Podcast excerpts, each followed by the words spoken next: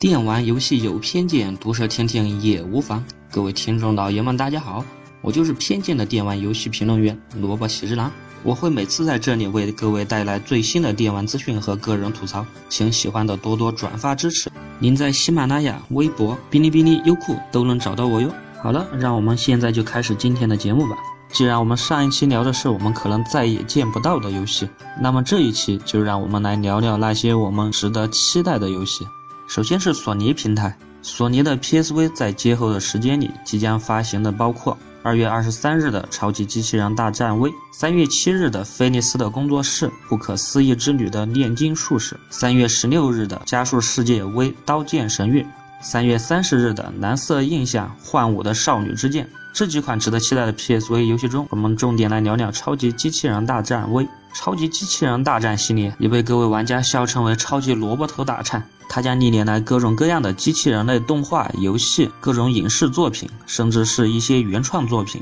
全部加入其中，让你在游戏中可以使用梦寐以求的机体来进行战斗。这次超级机器人大战 V 可谓是集大成之作。虽然眼镜厂已经倒闭，超级机器人大战系列却仍旧活跃。虽然说随着时代的前进，超级机器人大战的粉丝越来越少，虽然始终都具有一定的游戏性和一直以来的经典玩法。然而，那种看上去十年始终不变的羁绊，明显很难吸引到新的玩家。而另一方面，随着老玩家的年龄逐渐增长，这一款游戏想要在新的时代活下去，可谓困难重重。我们只希望这款经典的系列可以寻找到自己的目标，进行大胆的革新，给如此之多的机器人制造一个全新的战场。接下来是目前最为人气的 PS4 主机，就在今天二月七号，被各大媒体评为 Amazing 的人王发售了。而在接下来的时间，我们还将遇到二月二十三日的尼尔，二月二十八日的地平线拂晓，三月九日的王国之心一点五加二点五 HK 合集。三月十六日的《闪乱神的沙滩戏水》，三月二十三日的《女神异闻录五》中文版，三月二十三日的《质量效应仙女座》，五月二十五日的《伊苏八》，六月一日的《铁拳七》，预计秋季发售的《荒野大镖客二》，第四季度发售的《吸血鬼》和年内的《孤岛惊魂五》。在这其中，《人王》《尼尔》《女神异闻录五》中文版，《荒野大镖客二》是绝对值得每一位玩家期待的游戏。就在今天发售的《人王》，相信很多人已经拿到了游戏，其超高的。难度和完美的手感，绝对值得每一个具有抖 M 气质的动作游戏玩家去试玩。另外，请不要再拿《黑暗之魂》来进行比较，虽然它们同属同一种玩法，但是其中蕴含的乐趣，当你真正玩进去的时候，才会发现差距非常的大。就我个人的感觉而言，《黑暗之魂》重在探索，而《人王》则重在冷兵器的一招一式的交接。不管怎么样，它绝对是一款值得你用心去玩的游戏。对于白金工作室的尼尔，我就用之前在网上爆热的话题来说：尼尔大姐姐的小裤裤为什么变成了紧身裤？至于其中的奥妙，还请留给各位玩家自行脑补。至于这款游戏的素质如何，之前在 PS4 试玩中，相信各位玩家已经体验过。然而，不同于各大媒体。我却觉得这款游戏可能到发售的时候，实际玩家的感想并不会如之前报刊媒体的评价一样好。其晦涩的剧情、难以捕捉的重点、独特的另类的弹幕战斗玩法，有可能让各位玩家难以适应。在看过了足够的小酷酷之后，这款游戏还剩下什么？接下来是日式 RPG 的代表扛鼎之作《女神异闻录五》。这款作品其实在去年就已经发售，而能让国内广大玩家看得懂的中文版，却要等到今年三月二十三日发售。这款游戏在当初日文版出来的时候就引起了广泛的话题，各大视频游戏网站纷纷转发它的游戏试玩视频。其绝对顶尖的 RPG 素质和爽快的战斗，再加上另类的剧情，尤其是顶尖的音乐配乐，外加上满满的设计感，让这款游戏不论从任何一方面来说都无可挑剔。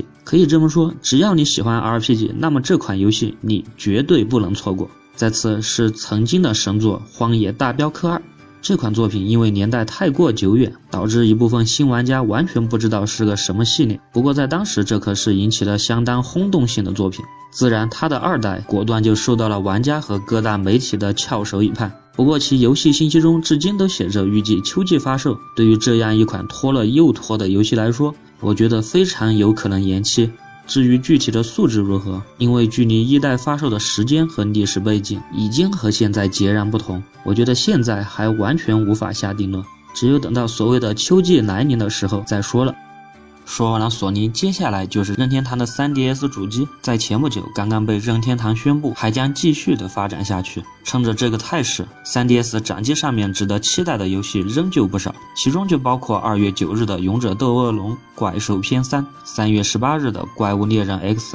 ，5月9日的《火焰纹章：另一位英雄王》，还有预计年内发售的《大逆转裁判2》。在这其中，3DS 的最大作《怪物猎人 XX》可谓是期待的重中之重。各位猎人看来又可以在《怪物猎人 XX》之中屠龙屠凤，成就辉煌。不过我实在是想不合时宜的吐槽一句：现在的全新《怪物猎人》系列已经不如当时吸引人，它就像是发展到了一个瓶颈，或者叫做一个惰性的时期。卡普空不再为《怪物猎人》添加更多的创新要素，而全新的各种怪物，你仔细来看。其实就是之前的怪物换了个色的版本，这可对这款神作系列不是好事。如果按序这样继续的发展下去，可以预见的是，这款系列人气必然会直线下降。虽然我这么说一定会引来一部分老猎人的不满，但是，一款游戏如果没有了进步，只满足于它的现状，那么它的结果注定会非常的惨。如今，因为怪物猎人系列而发展出的共斗游戏类型，已经有越来越多的作品补充进来。怪物猎人作为一面的元老和老大哥，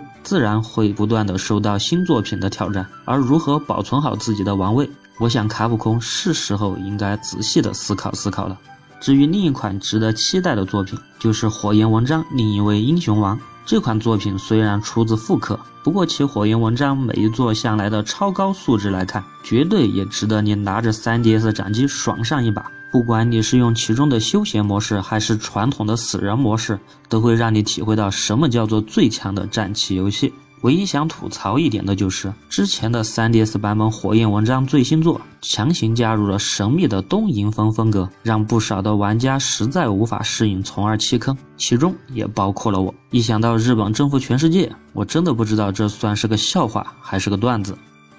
最后便是任天堂的最新游戏机 Switch。虽然它的至今还没有发售，但是可以预见的是，它三月三号发售的《塞尔达传说：旷野之息》，预计夏季发售的《喷射战士二》，预计十一月发售的《超级马里奥奥德赛》和即将发售的《真女神转生》新作，还有《异度之刃二》，不管从其中挑选出哪一部作品，都是超高质量的游戏。《塞尔达传说：旷野之息》之前已经讲过，《异度之刃》的发售时间尚未确定。那么我们重点来看看《喷射战士二》。这款游戏在 VU 时代可谓是大红大紫，然而受制于 VU 本身机器的售卖情况，这款作品尤其是在国内来说，知道它的玩家可谓少之又少。然而这并不能决定这游戏本身的素质，其超高的耐玩性和热闹的氛围，绝对是大部分射击类游戏所不具备的。尤其是在一大堆朋友聚会的时候，《喷射战士二》的效果可比其他的 FPS 竞技游戏要来的欢乐得多。相信他的二代作品在 Switch 上也会有大量的粉丝。当然，在国内来说，仅仅是网络环境这一条就可以将你关在《喷射战士》的门外。而对于另一款作品《超级马里奥奥德赛》，它在公布的时候就已经吸引了大量的玩家和媒体注意，其开放性的世界玩法让人眼前一亮。虽然说在马里奥系列之前的作品中已经有类似的玩法，不过那已经是早在 N64 时代的马里奥64了。再加上任天堂的鬼才超级玛丽系列制作团队，可以预见的是，这款游戏的素质绝对不会低，它所能带给你的欢乐也绝对不会少。对于这一款游戏，我只能说，先把钱包准备好吧。回望我之前所说的作品，其实也只占了未来即将发售游戏的一小部分。如果你是一个电玩玩家，或者是一个对电玩游戏有兴趣的人，那么你应该果断的庆幸，二零一七年的电玩世界绝对会让你满意。您只需要拿出钱包，拿上手柄，就能沉浸在各式各样、千奇百怪的游戏之中，流连忘返，乐不思蜀。抛弃现实，成为一个死宅，而成为一个快乐的死宅，又有何不对呢？好了，这一期的电玩有偏见就到这里，我是萝卜喜之郎，我们下期见。